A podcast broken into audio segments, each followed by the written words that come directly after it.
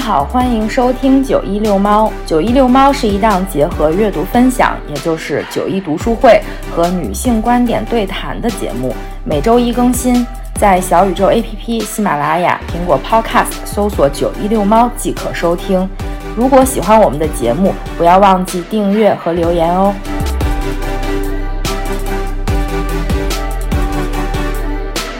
欢迎收听九一读书会。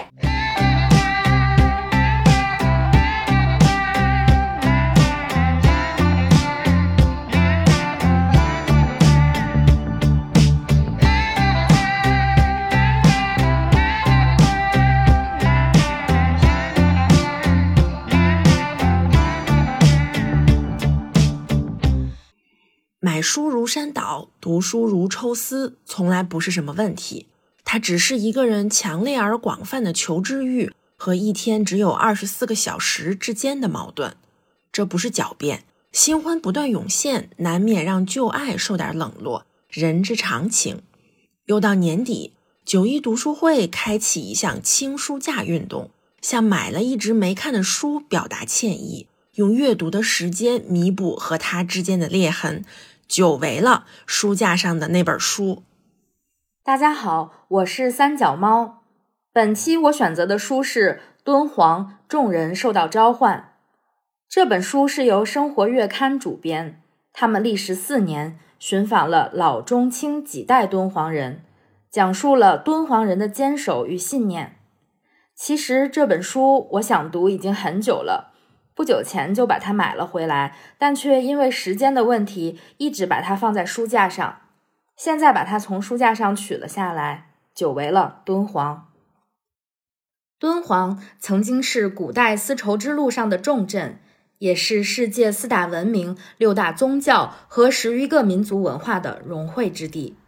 公元三六六年，乐尊和尚在这里开凿了第一座洞窟，此后。经过长达一千多年的营造，莫高窟成为世界上历史延续最悠久、保存较完整、内容最丰富、艺术最精美的佛教艺术遗存。至今仍保存着七百三十五个洞窟，其中包括四万五千平方米壁画和两千多身彩塑，涵盖文化艺术、科技、政治、经济、宗教以及日常生活的诸多层面。向世人展现出一幅波澜壮阔的历史图景。七十多年来，在敦煌艺术的感召下，常书鸿先生毅然从巴黎启程，回到中国，冒着抗战的烽烟来到敦煌，筚路蓝缕，以启山林。一九四四年，国立敦煌艺术研究所成立，一批年轻的艺术工作者接踵而来，成为守护莫高窟的第一代敦煌人。一九五零年，国立敦煌艺术研究所更名为敦煌文物研究所。一九八四年，扩建为敦煌研究院。七十多年间，一代又一代年轻人来到敦煌，留在敦煌，用自己的青春和理想守望着这片宝贵的文化遗产。本期我要朗读的片段，就是常书鸿的女儿常莎娜所写的故事。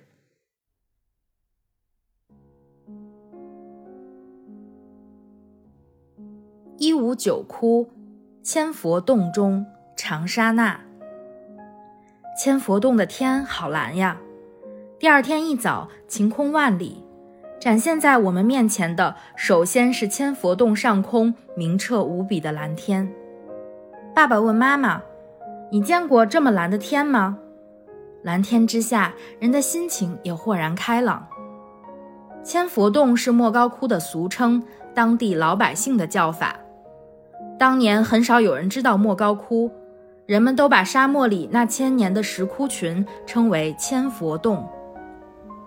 爸爸兴致勃勃地带我们看千佛洞，那就是他抛弃一切非去不可的地方。冰冻的大泉河西岸，早在长长一面石壁上，蜂房般密密麻麻的石窟群，规模浩大，蔚为壮观。却因风沙侵蚀、年久失修而显得破败不堪，像穿了一件破破烂烂的衣裳。然而走进石窟，又可看见一个个没门的洞口里透出五彩斑斓的颜色，方知那灰头土脸的外表下隐藏着神秘的美丽。一路都是银白色的钻天杨，时至冬季，树叶掉光了，枝干直指蓝天，更显得挺拔俊逸。四周安静极了，随风传来一阵叮叮当当的铃声，若隐若现，似有似无。爸爸说那是九层楼的风铃。他带我们进入洞窟，在洞口射进阳光照耀下，里面有那么多从未见过的壁画彩塑，铺天盖地，色彩绚丽。我不明白这些是什么，只觉得好看、新鲜、神奇。在明明暗暗的一个个洞窟走进走出，就像游走在变幻莫测的梦境里。爸爸带着妈妈看窟里的佛像，都是很好看的彩塑。爸爸就讲故事吸引妈妈，告诉她这里为什么都是彩塑而不是石雕，向她介绍各个朝代不同时期的彩塑风格。妈妈跟着爸爸在石窟里走啊看啊，她毕竟是学艺术的，一旦置身在这浩瀚的古代艺术海洋，面对那么多生动美妙的彩塑壁画，怎能不动心？过去他只见过西方的单色雕塑，对这种集雕塑、绘画、装饰艺术于一体的彩塑闻所未闻，一无所知。所以一路看下来，他也兴奋得很。旅途上的疲惫和不快就忘得差不多了。爸爸接我们之前，已经把住处安排好了。千佛洞有个黄庆寺，也叫中寺。敦煌艺术研究所就设在中寺，我们的新家也安在那里。张大千曾经住在离中寺很近的上寺，我们去时还有几个喇嘛住在那儿。下寺在离上中寺较远的北边，就是早先那个著名的道士王元禄住过的地方。三个寺院都朝向窟群，中间隔着一条茂盛成荫的杨树带。我们一家从法国回来，还没看见北平的新家，就赶上了战争逃难，不停的迁移，在这个地方待一年，那个地方待两年，越走越苦。在千佛洞，我们没有像老师说的那样住窑洞。敦煌的自然条件不同于陕北高原，本来就没有窑洞。在中寺，我们只有一间住房，房间很小，睡的是土炕。旁边还有个小炉子，可以烧些开水，火温则通向土炕。爸爸妈妈带着嘉玲睡在里面，我一个人在外面搭了一张行军床。房子虽小，但妈妈爱清洁，很会收拾，什么都很有序，把里里外外拾掇得干干净净，还挂了一块咖啡色的布帘作为分隔内外的隔断，帘子下部绣着黄色毛线的边饰。妈妈追求的就是舒适的环境，再简陋也是整整齐齐的，很温馨。洗脸没有脸盆架子，爸爸就充分利用空间，发明了一个卡在墙角的三角板架，把洗脸盆放在三角板架上，上面的小三角板架上放着镜子。爸爸很热爱生活，很会动手处理这些问题。那个自制的三角板架非常实用。我们家用了它好多年。二零零四年，研究院重建了常书鸿故居，这些家用物品如实的保留着，在千佛洞的新生活就这样开始了。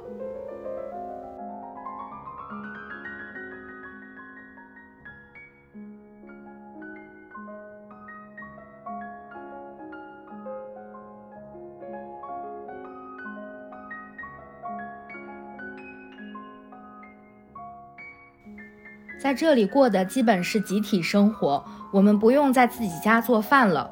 研究所统一伙食，大家一起在公共食堂吃饭。在敦煌，盐叫盐巴，醋是必须吃的，因为当地的水碱性大得很。喝水的玻璃杯上满是白印，凝固的都是水中的碱。敦煌缺水，不能洗澡，只能擦澡。一盆水擦脸、擦身、洗脚，还舍不得倒掉。得派上其他用场，好在我们在重庆凤凰山时，一家人一天吃喝洗用全靠老乡挑上来的一缸水，早就习惯了缺水的生活，所以到了敦煌也就不难适应了。记得那时我洗头发用肥皂，洗不净就照别人告诉我的用碱洗，洗过的头发确实很顺滑。今天的人都觉得用碱洗头不好，但当年我们就是这样过来的。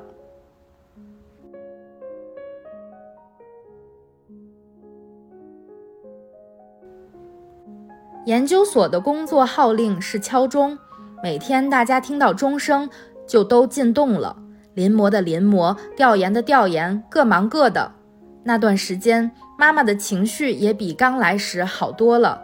她被敦煌艺术的独特魅力深深吸引，对历代彩塑产生了浓厚兴趣。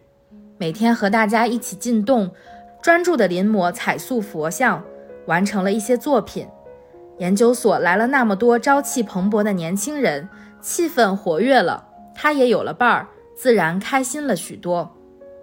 千佛洞生活艰苦，羊肉倒是可以吃到，每隔时间会聚餐一次，杀只羊吃手抓羊肉。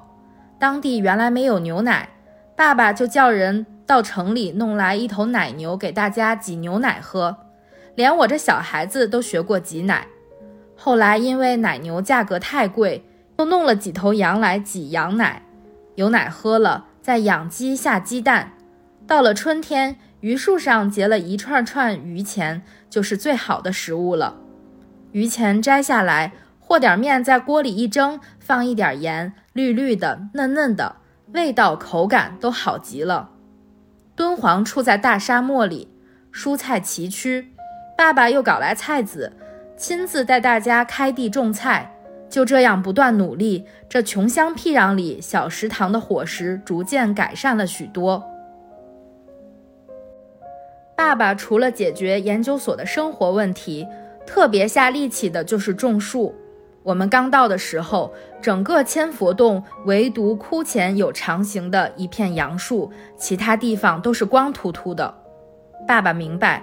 保护石窟、防沙治沙最重要的措施就是种树，所以他从冬天就开始筹备春天种树的事儿了。他在千佛洞生活几十年，每年都要种树。绿色从那最初唯一的一片，逐渐向北方延伸，越来越多。今天已经到处郁郁葱葱，比之当年有天壤之别。爸爸真是功不可没。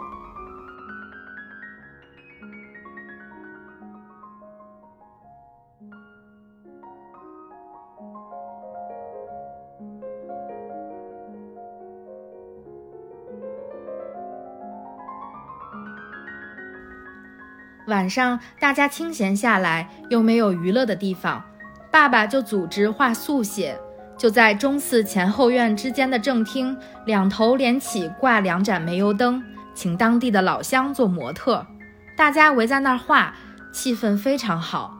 在爸爸的画集里，有的速写记录的就是集体画速写的场面，上面还有我的影子。另外，磨颜料也是业余时间的主要活动。当时临摹都用玛丽牌的广告色，这些颜料都得从遥远的重庆等大城市买，非常困难。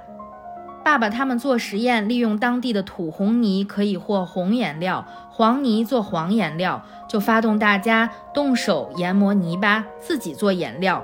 洞子里有些清代搞得很土的小佛龛，泥料非常好，可以把它们剖开，取泥做土黄色。研磨再加桃胶，就利用附近的桃树、梨树上的胶都能解决，把树胶拿来泡开就行了。傍晚的时候，经常可以看到院里、屋里的人们各拿一个粗碗，一边聊天一边研磨颜料。条件太简陋了，但是大家自力更生，克服困难，都很愉快。爸爸在他的回忆录《九十春秋敦煌五十年》中形容当年的气氛是“乐在苦中”，真是准确极了。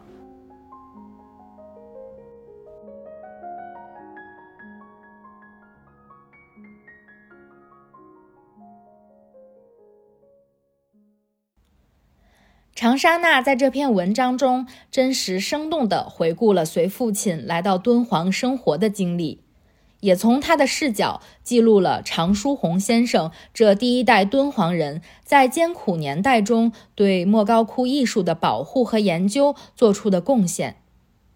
一代人有一代人的使命，理想是他们心中的指路明灯，志之所趋，穷山巨海不可阻挡。接下来呢，我也会继续读这本《敦煌众人受到召唤》，继续被敦煌人的故事感动。希望我们也都可以不失梦想，坚持前行。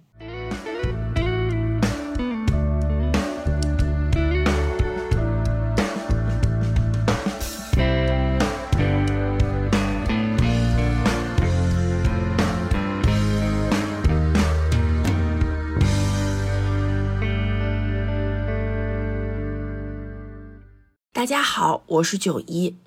二零二一年二月六日，我不知道在哪里种草了这本《树上的男爵》，非常痛快的下单了卡尔维诺作品精选五本，一共花费九十元。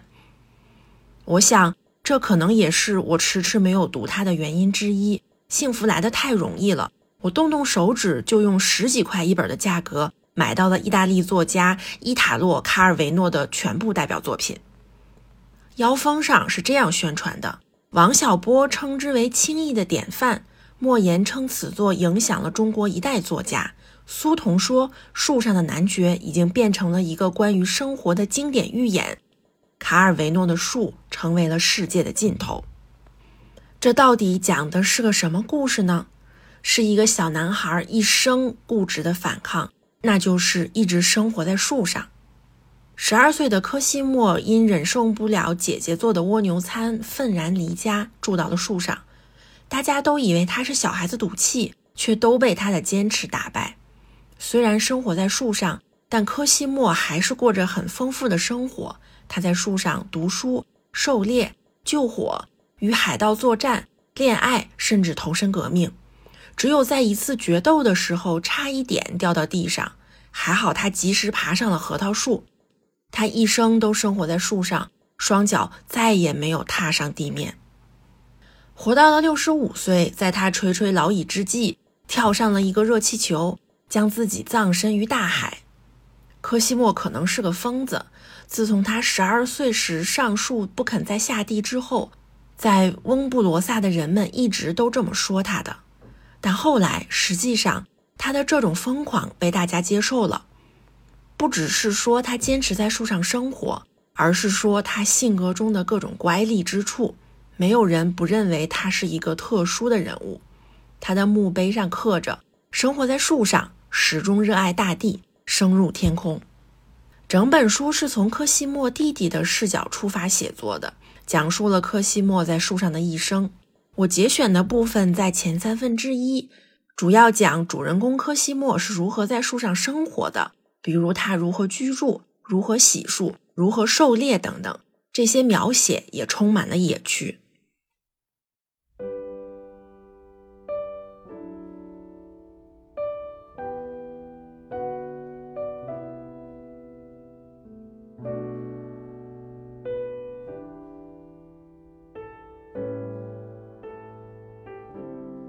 柯西莫找到用皮囊过夜的办法。不再搭帐篷或茅房，皮囊的毛像里吊在树枝上，他钻入皮囊，头脚蜷进去，蜷缩着睡得像婴孩。如果夜里有异常响动，从皮囊的口袋上就会伸出那顶皮枪帽杆，然后是眼睛睁得大大的他。早上的情形相反，当松鸦开始欢叫时，从口袋里伸出两只握拳的手，拳头向上升。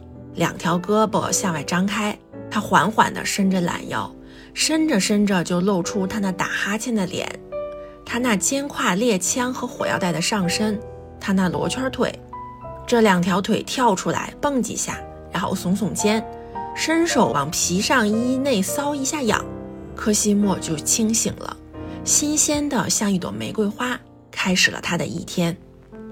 他向泉水走去。因为他有一眼悬空的泉水，这是他发明的，或者最好说是借助自然条件建造的。有一条泉水流到悬崖边，变成瀑布落下来。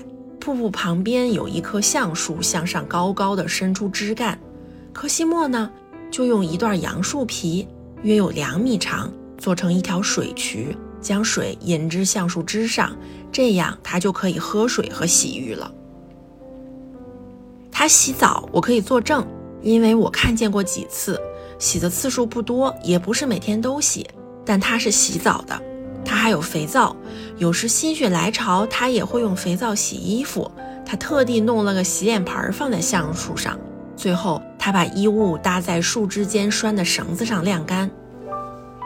总之，他在树上什么事情都能做。他还找到了用签子炙烤野味的办法，也无需下树。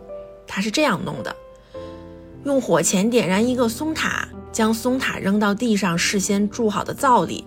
然后从上面扔下一束束木棍和树枝，用绑在长棍上的火铲和火钳控制火焰，让它烧到悬在两根树枝之间的肉签上。这一切全要小心的去做，因为在森林里很容易起火。这个炉灶却不要紧，它就设在橡树下面，离瀑布很近。出现险情时，可以从瀑布中汲到足够的水。就这样，他把打猎得来的东西吃掉一些，同农民换水果蔬菜用掉一些。他活得相当不错，也不再需要从家里给他拿东西了。有一天，我们得知他每日早上喝鲜奶。他同一只母山羊交上朋友。这只羊攀到一棵橄榄树的矮杈上，离地只有两米高，很容易上去，甚至他无需攀登，用后腿搭上去就行。这样，他带着一只桶下到树杈上来挤羊的奶。他同一只母鸡也达成了同样的协定，那是一只鲜红的帕多瓦鸡，下蛋很多。他替它在树洞里筑了一个秘密的窝，隔天到那里取一个蛋，用针孔扎掉两个小眼之后喝掉。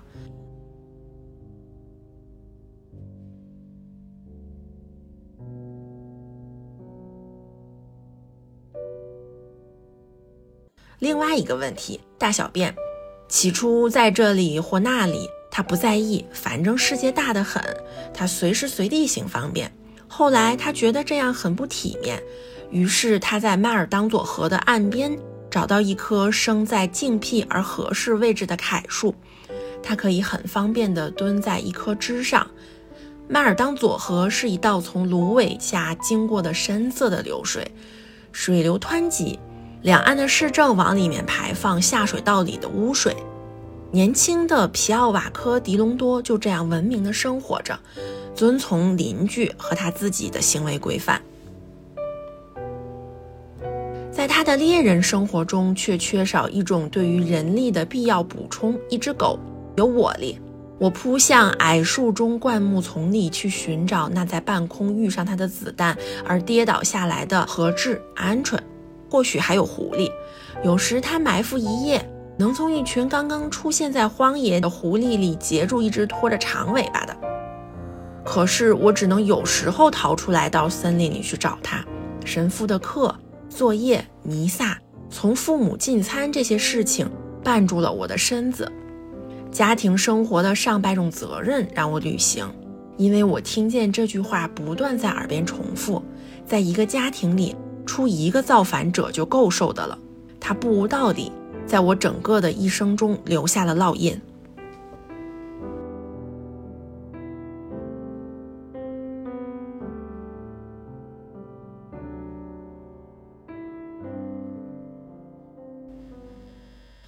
后面呢，科西莫还发生了许多故事。他虽然居住在树上，却阅读了很多书，还和当时的法国文豪通信。只有他的身体是在树上的，他的思想一直是广袤而深邃的。作为一个承袭的男爵，他打败了森林的大火、偷渡的海盗，还帮助葡萄园的工人们抵抗课税。站在树上，科西莫守护了他们共同的家园。科西莫的一生只有一个原则，就是从来不下树。任何让他不能坚持做自己的事情，他都拒绝了，包括爱情。科西莫在争吵中和爱人说：“如果不充满力量地保持自我，就不可能有爱情。”虽然他事后不停懊悔，但真正的孤独却促使他更加关怀树下的人群。可能只有与人群疏离，才能真正的和他们在一起。读完这个故事，我觉得非常浪漫，甚至有点不切实际。这棵树的隐喻太多太多，固执的坚持能像柯西莫这样行得通吗？在现实世界未必如此。当然，卡尔维诺本来就不是现实主义的作家，他的故事本来就是寓言。读完这本，我接着打算读他的分成两半的《子爵》，是个略带玄幻色彩的小说，应该也能带给我惊喜。很开心这期读书会选了轻书架的主题，不然我又要错过这些书很久很久了。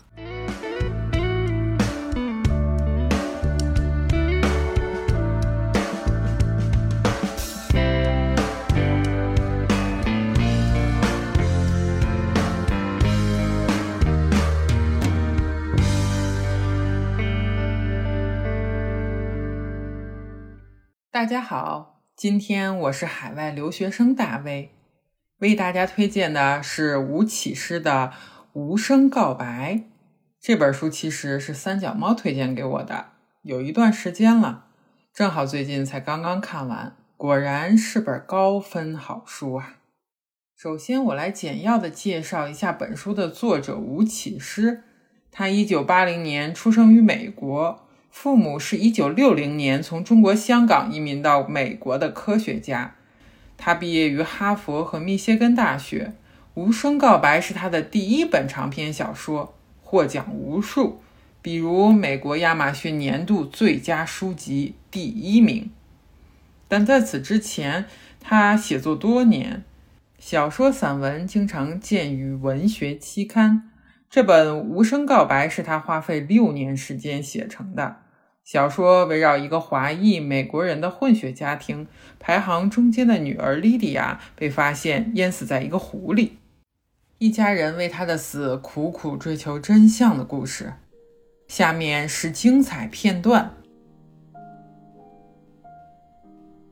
每天当玛丽琳打开速冻派的包装的时候，她都会暗自筹划，再给莉迪亚买些什么书，科学展览。暑期辅导班，只要你愿意，他每次都这样告诉莉莉娅。只要你愿意，他每次都是真心征求女儿的意见。但是他没有意识到自己在开口的时候紧张的屏住了呼吸，而莉迪亚注意到了。是的，他说，而且他每一次都会说：“是的，是的。”听到这两个字，他母亲的呼吸才会恢复正常。洗衣服的间隙，玛丽琳会把当天的报纸从头到尾读一遍，一栏接着一栏。她看到了希望之光，耶鲁大学收女生了，然后哈佛大学也收了。美国人逐渐学到了几个新词儿：反歧视行动、平权修正案。玛丽琳在心中用金钱为莉迪亚编织了一个华丽的未来，她相信女儿也希望拥有这样的未来。莉迪亚穿着高跟鞋和白大褂，脖子上挂着听诊器。莉迪亚站在手术台前，周围的一圈男人敬畏地观摩她娴熟的技术。对玛丽琳而言，每过一天，这个未来仿佛都变得更加真实了一些。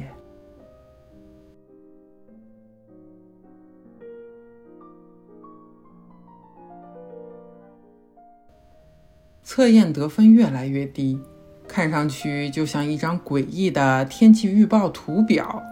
九月份九十，十月份八十五，十一月份不到七十五，圣诞节前六十左右。上一次考试他得了六十二分，算是及格，但是差点不及格。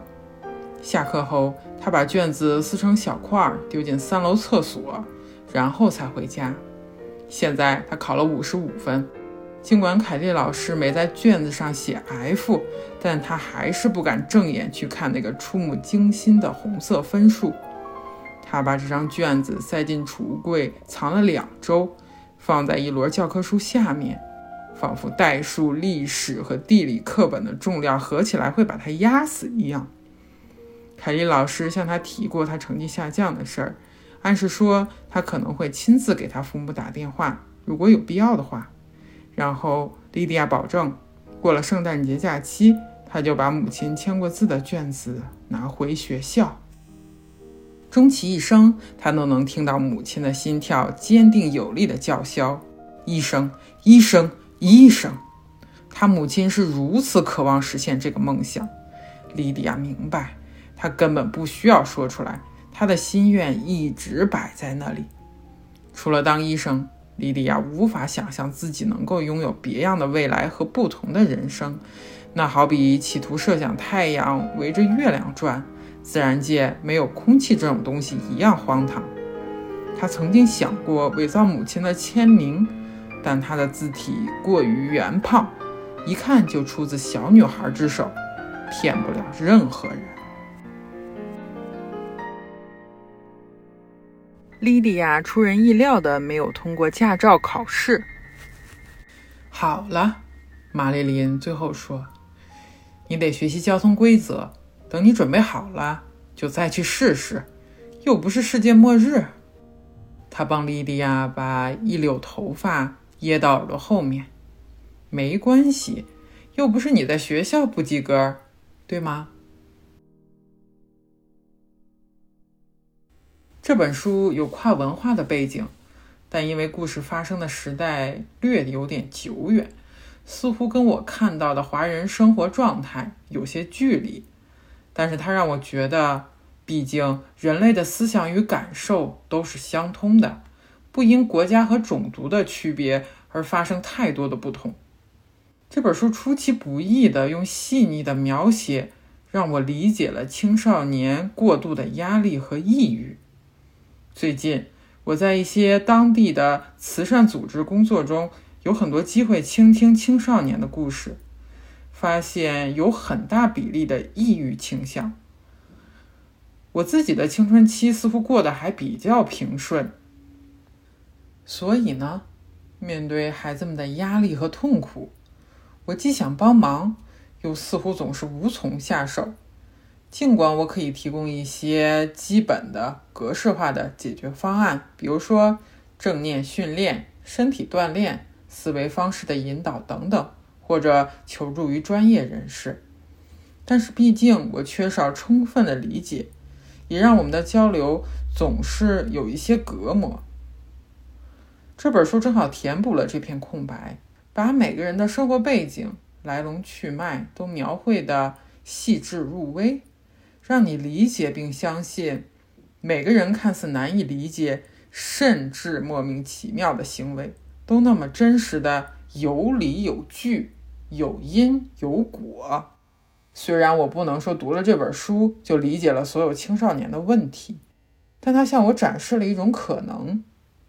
有很多办法或者书籍可以帮我们去了解那些不同年龄、不同立场、不同状态的人们。同时，这本书运用了悬疑的手法，让故事的可读性非常强。它层层递进，跌宕起伏。抽丝剥茧地解构了一个悲剧的内核。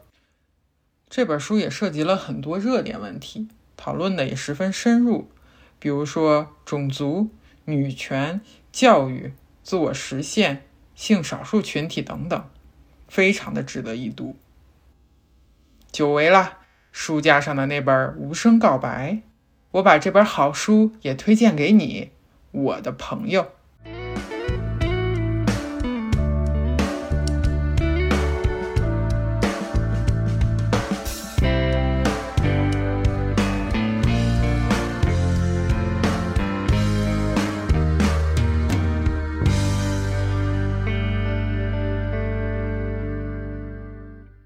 大家好，我是小杰杰。这次我要推荐的是一本在我的书架上放了很久，想读却一直没有读的书《娱乐至死》，作者是尼尔·波兹曼。这本书出版于互联网还没有普及的1985年。在书里，波兹曼描述了从印刷术到电视媒体，美国人生活发生的翻天覆地的变化。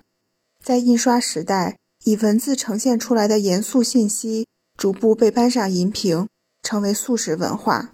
媒介变革对社会和个人的影响悄无声息、不易察觉，却在时间的沉淀后彰显出巨大的威力。正如书名所传达的那样，《娱乐至死》是一本忧心忡忡的书。在前言里提到，他的创作契机始于1984年，在这个因英国作家乔治·奥威尔的小说《一九八四》而变得饱含象征意义的年份里。波兹曼受邀出席法兰克福书展，参加了一个关于1984与当代世界的研讨会。而波兹曼的发言主旨，正是他后来在《娱乐至死》里提到的。这本书想告诉大家的是，可能成为现实的是赫胥黎的预言，而不是奥威尔的预言。换言之，由于人们自发地爱上了无休止的娱乐。在电视所带来的图像和片段中迷失了方向，所以人们可能毁于自己所喜爱的东西。我要读的一段选自这本书的第一章《媒介仅隐喻》。这一段讲到，人们需要深刻而持久地意识到信息的结构和效应，以消除对媒介的神秘感。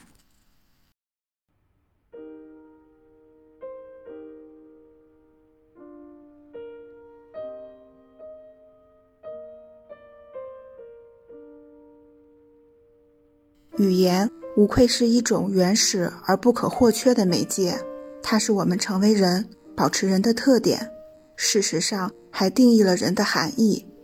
但这并不是说，除了语言之外，没有任何其他媒介，人们还能够同样方便地以同样的方式讲述同样的事情。我们对语言的了解，使我们知道，语言结构的差异会导致所谓世界观的不同。我们怎样看待时间和空间，怎样理解事物和过程，都会受到语言中的语法特征的重要影响。所以，我们不敢斗胆宣称所有的人类大脑对于世界的理解是一致的。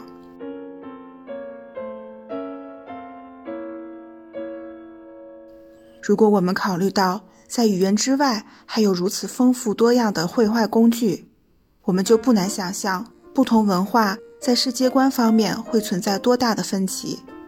虽然文化是语言的产物，但是每一种媒介都会对它进行再创造。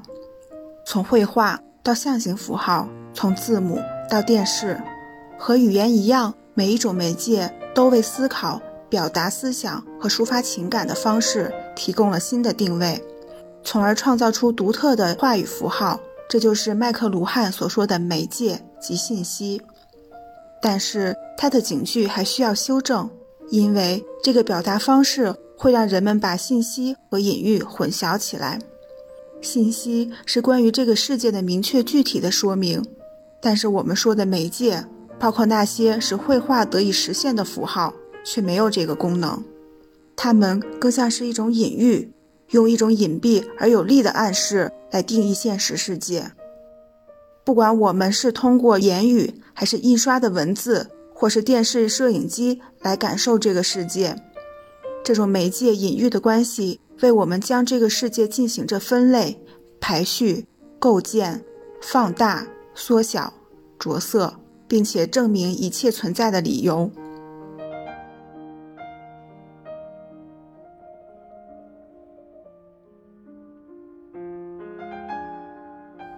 媒介的独特之处在于，虽然它指导着我们看待和了解事物的方式，但它的这种介入却往往不为人所注意。我们读书、看电视或看手表的时候，对于自己的大脑如何被这种行为所左右，并不感兴趣，更别说思考一下书、电视或手表对于我们认识世界有怎样的影响了。但是，确实有人注意到了这些。尤其是在我们这个时代，路易斯就是这些伟大观察者中的一个。他不是那种为了看时间才看钟表的人，这并不是因为他对大家关心的钟表本身的分分秒秒不感兴趣，而是他对钟表怎样表示分分秒秒这个概念更感兴趣。他思考钟表的哲学意义和隐喻象征，而这些正是我们的教育不甚了了的地方。钟表匠们对此更是一无所知。路易斯总结说：“钟表是一种动力机械，其产品是分和秒。在制造分秒的时候，钟表把时间从人类的活动中分离开来，并且使人们相信时间是可以以精确而计量的单位独立存在的。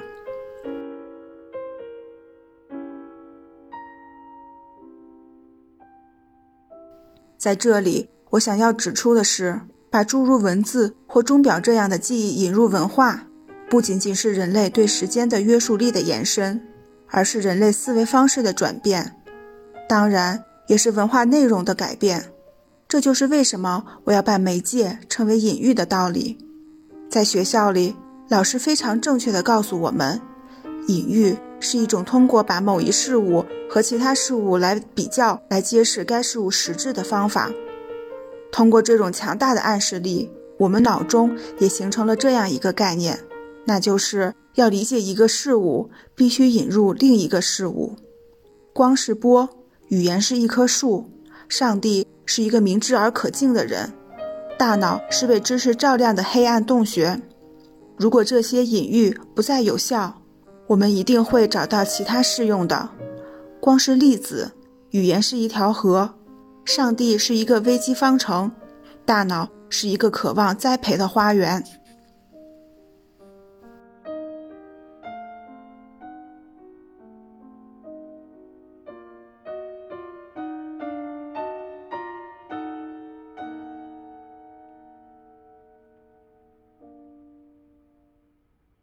从一九八五年《娱乐至死》出版后近四十年里，随着科技的进步和互联网的普及，我们身处的媒介环境虽然已经与波斯曼所处的电视时代大大不同了，但是图像的传播似乎更加无孔不入，脱离语境的碎片化程度也越来越严重。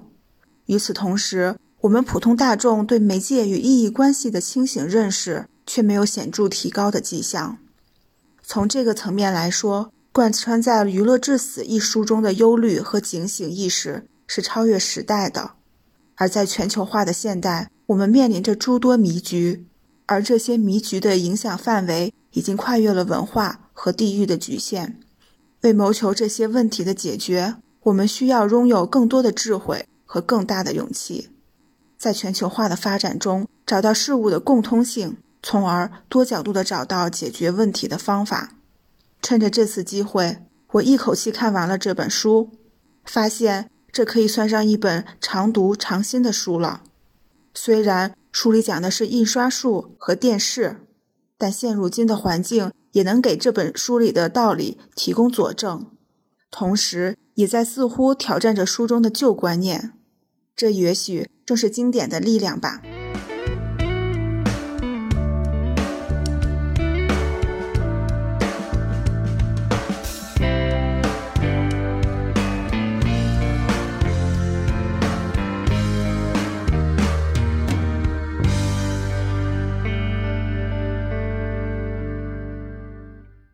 的听众朋友们，大家好，我是小猫卡，很开心参加这一期读书会。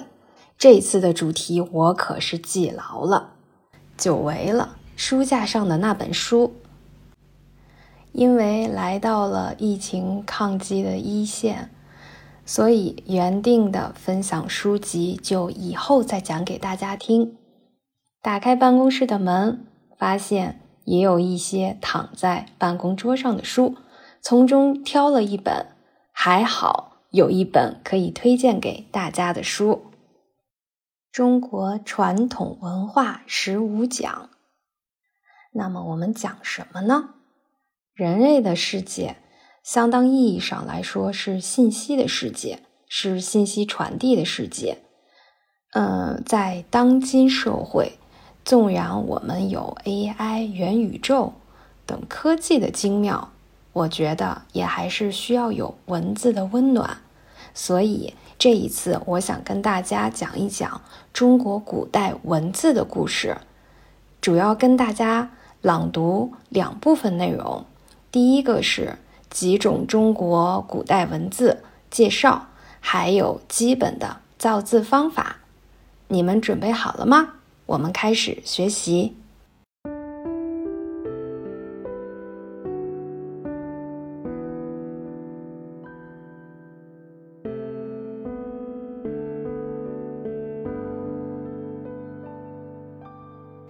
中国汉字分为古文字和今文字两个阶段甲骨文金文篆文属于古文字。隶书及其之后的楷书、草书、行书属于今文字。甲骨文是刻写在龟甲、兽骨上的文字的通称，商代和周代都有甲骨文，但现已发现的甲骨文大部分属于殷商时期，因而人们习惯上把甲骨文视为殷商文字的代表。甲骨文是迄今可见的最早的成体系的汉字符号。甲骨文最大的特点是象形，有些甚至带有原始图画的特征。金文又叫做钟鼎文、及金文字等，先秦称铜为金，所以后人把铸刻在青铜器上的文字叫做金文。传世和出土的带有铭文的青铜器是商周皆有，而以周代居多。因此，人们多把金文作为周代文字的代表。战国文字不像甲骨文和金文那样相对统一，是周王室和各诸侯国使用的文字，种类繁多。已出土的战国文字有铜器铭文、石器文字、货币文字、西印文字、简帛文字、陶文以及蒙书等。学者们分战国文字为秦系、楚系、晋系、齐系、燕系五个体系，地域特性明显。我们不好把某一种文字看作战国时期的代表文字。此处只介绍秦系文字。秦系文字主要是篆文，篆文分大篆和小篆。大篆的形体结构比古文一般要规整和繁复，它上承西周金文，下启小篆。说文逐步有言：“篆，引书也。引是牵引、拉长、回旋、曲折的意思。这个名称正好反映了篆书脱离图画意味而趋向线条化的特点。”小篆是大篆进一步规范和简化的结果。小篆大体上继承了古字的结构。篆文的特点主要是笔画线条化，象形性减弱，符号性增强，字形均呈长方态势，以出具方块汉字的形制，而且形声字大量增加。隶书是起源于战国晚期，到汉代趋于成熟的一种新型字体。隶书有秦隶、汉隶之分，秦隶又叫古隶，汉隶又叫金隶。关于隶书的起源，《说文解字·书》当中说道：“秦烧灭经书，涤除旧典，大发隶族，兴艺术。”官欲职务繁，出有隶书，以去约易。秦朝统一后，虽然将小篆定为标准文字，但日常事务中，隶书得到了广泛的应用。一九七五年，在湖北云梦县睡虎地出土的大量秦简，就是很好的证明。秦隶。实际上是篆文的较草率的速写体，它只是在笔形和态势上改变隶文的面貌，结构上改变不大。汉隶直承秦隶而来，最初与秦隶并没有多大区别。经过二百多年的发展，到东汉时期，汉隶逐渐形成了自己独特的风格。笔势飞扬舒展，笔画蚕头燕尾，有波式条法，字体扁方平整，布局稳重匀称。如东汉中期的史臣碑、曹全碑，就是此期汉隶的代表。汉字从篆书到隶书的演变，线条变弧为直，笔画变繁为简，并点画化，是汉字史上的一大飞跃。从此，汉字告别了古文字阶段的象形意味，摆脱了古文字弯曲线条的束缚，开始步入今文字阶段。因为汉字的这次演变空前剧烈。故文字学上，为汉字从篆书到隶书的演变取了个专名，叫隶变。楷书也叫真书、正书，辞海解释说它形体方正，笔画平直，可作楷模，故名楷书。楷书形成于东汉，流行于魏晋南北朝。完全成熟于隋唐，一直沿用至今。楷书产生的动因同样是为了书写方便，因为隶书的蚕头燕尾和波式条法仍然是书写速度的障碍，楷书则彻底摆脱了隶书的笔法，形成了标准的笔画，书写起来更加方便。顺便说一下草书和行书。草书形成于西汉宣帝、元帝时期，兴盛于东汉，最初为隶书的草写体。《说文解字·序》当中提到，汉兴有草书。草书的特点是存字之梗概，损隶之规矩，纵任奔逸，复素急就。因草创之意，谓之草书。东汉章帝好草书，因称章帝时期的草书为章草。其后草书用笔日趋圆转，笔画连署，更多省简，遂成今草。还有一种字体是行书，行书是行楷和行草的统称，它是在楷书的基础上。发展起源的是介于楷书、草书之间的一种字体，是为了弥补楷书的书写速度太慢和草书的难于辨认而产生的。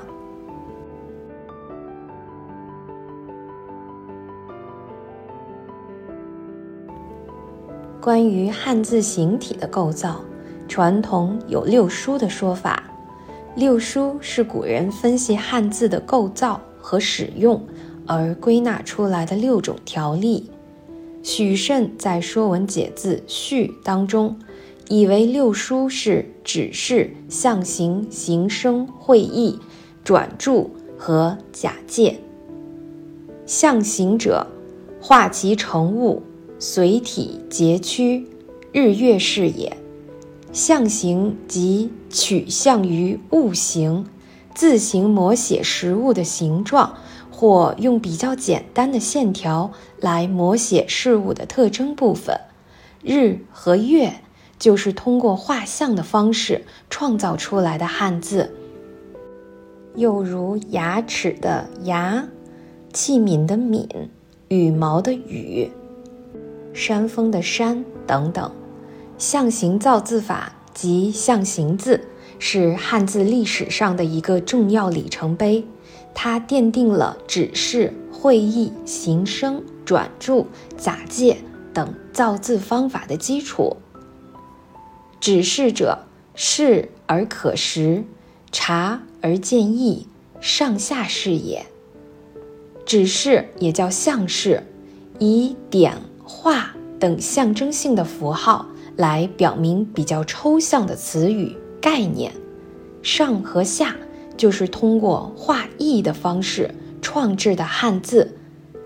指示字可以分为两类，一类是所谓纯指示字，全部用指示性的符号来表示，如一二三四十等。这类指示字可能是来自原始的刻画符号。另一类是在象形字的某一部位加上点画性符号，以表明造字的意图所在，如刀刃的刃是在刀口处加一点，指明刀刃。本是在木字下方加上一短画，指明是树木的下端。末与此相反，指明是树木的上端。这一类指示字，有些文字学者著作称为合体指示或加标指示。会意者，笔类合意，以见指挥，五信是也。会意也叫象意。组合两个以上的字，表示一个新的意义。会意字中比较普遍的是用不同的字组成的译文会意，即两个或两个以上不同的汉字组合出一个新字，如《说文歌部》“树手边也，从人持歌”。还有相当一部分会意字是。叠文会意，即由相同的字符重叠构造出新字，如“林平土有从木曰林，从二木；轰群车声也，从三车。”通过分析会意字的结构，有助于认识一些汉字的本意。形声者，以事为名，取辟相成。江河是也，形声也叫象声、谐声，由形符和声符两部分组合成的字，其中形符表意，声符表音。形声字是汉字中最能产的合成字，因此形声字在现行汉字中数量最多，占百分之八十以上。从汉字的历史生言角度来看。形声包括两类，一是追加声符，例如牙齿的齿、星星的星、凤凰的凤、饲料的饲等，其中指声繁及后加的声符；二是音译合成，即同时使用形符和声符而构成的形声字，如江河。陵墓的陵，陆地的陆，芹菜等。转注者，见类一手，同义相授，考老是也。对转注的理解分歧较多，一般认为是古人制造同义字的方法。换言之，转注就是用同义字辗转相助的方法造字。许慎举例，“老”和“考”属转注字，比如“老考也，七十曰老，从人毛毕，言须发变白也；考老也，从老醒。”假借者，本无其字，一声托事，令常是也。假借是说语言中产生了某一个新词。但还没有为它造字，就依照它的声音假借一个现有的与其同音的字来表示这个词。例如，自己的字本来表示鼻子，被借用作第一人称代词自己，之后又造了一个形声字鼻来表示鼻子。今人对六书通行的看法是：象形、指示、会意、形声属于造字之法，是汉字结构的条例；转注、假借则属于用字之法，是汉字使用的条例，即所谓的四体二用。六书大约反映了战国末到汉代人们对汉字的结构和使用情况的认识。这种认识主要是建立在小篆的基础上，是一个不够完整周密的条例，但是它对于大多数的汉字，特别是对古文字，还是能够予以说明的。研究汉字的人们可以用六书理论做指导，借助古文字字形进行汉字本意的探索。所以，六书说是我国文字学史上的一个重大。创建。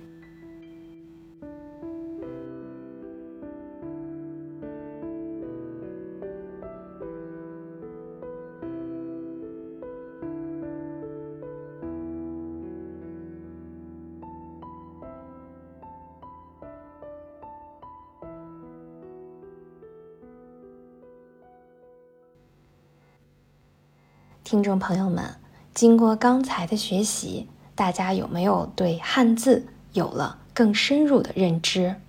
那么，在中国古代文字当中，又体现了哪些具有中华民族特色的思维特征与文化精神呢？我想跟大家聊一聊。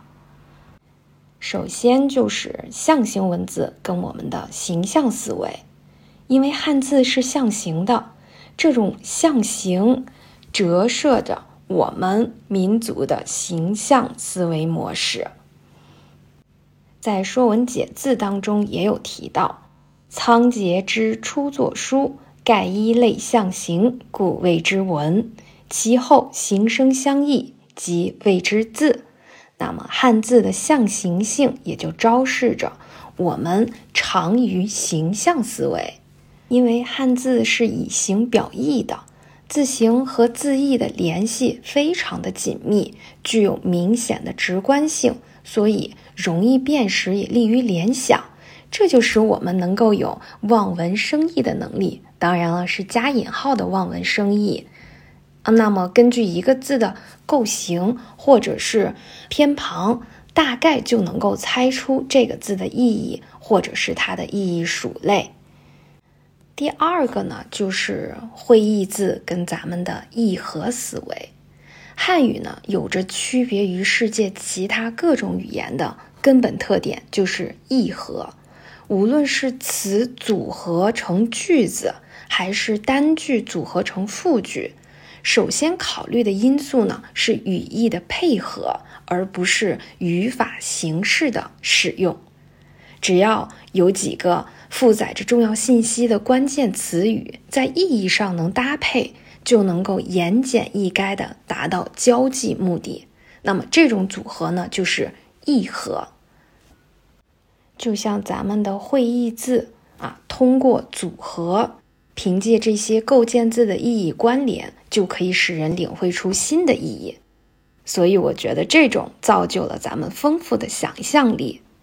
第三个特征呢，就是方块对称跟对称统一的思维。你像在众多的象形汉字演进过程当中，有一种轨迹非常的明显，汉字总是让很多的物类站立起来。我觉得这应该是咱们汉民族思维的独有特征，就是要顶天立地。就如姜亮夫所说的，整个汉字的精神是从人出发的。一切物质的存在是从人的眼所见、耳所闻、手所触、鼻所嗅、舌所尝而出发的。总之呢，就是从人看事物，从人的官能看事物。这里面呢，能够看到我们的以人为本，结构对称是咱们文字的一个构造特点。那么，这从另一个方面也就展现了汉民族对对称统一的思维模式。几乎每一个汉字都可以分成对称的结构啊，当然了，并不是绝对的。那么从这些对称当中呢，再联想我们合院的建筑等等，咱们总是有这样对称的思维。这种对称不仅体现在汉字内部，也体现在汉字外部，在给。汉语造字的时候，很多的汉字都是用形体互补反映这种观念的。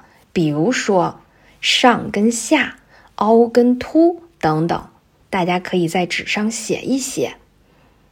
汉字本身就是中华文化的核心元素之一，汉字书写了中国上下五千年的民族历史，记录了光辉灿烂的华夏文明。中国古人造字近取诸身、远取诸物的思维过程，不仅反映了中国人的思维特征，同时也投射着中华民族的文化精神。最后，我想借余光中先生在《听听那龙语》中的一段话，结束本期的分享：杏花、春雨、江南，六个方块字，或许。那片土地就在那里面，而无论赤县也好，神州也好，中国也好，变来变去，只要仓颉的灵感不灭，美丽的中文不老，那形象、那磁石一般的向心力，当必然常在。因为一个方块字，是一个天地。太初有字，于是汉族的心灵，他祖先的回忆和希望，便有了寄托。譬如凭空写一个雨字，点点滴滴，滂滂沱沱，淅淅沥沥，一切云情雨意就宛然其中了。视觉上的这种美感，岂是什么 rain 也好，pre 也好所能满足？翻开一部词源或词海，金木水火土各成世界。而一入雨部，古神州的天颜千变万化，便悉在望中。美丽的霜雪云霞，骇人的雷电劈雹，展露的无非是神的好脾气与坏脾气。气象台百读不厌，门外汉百思不解的百科全书。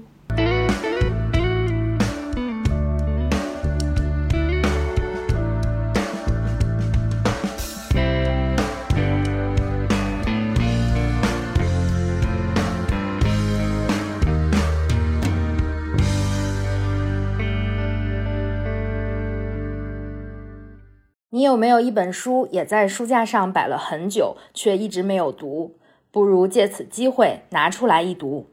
本期推荐的书有《敦煌》《众人受到召唤》《生活月刊》《树上的男爵》伊洛卡·卡尔维诺《无声告白》吴启诗《娱乐至死》尼尔·波兹曼《中华传统文化十五讲》清华大学出版社。如果你也读过我们本期推荐的书，或者也有其他的好书想给大家分享，可以在评论区给我们留言。如果喜欢我们的节目，可以在小宇宙 APP、喜马拉雅、苹果 Podcast 以及网易云音乐订阅“九一六猫”，就可以收听我们往期的节目啦。希望大家多多给我们留言哦，我们下期见。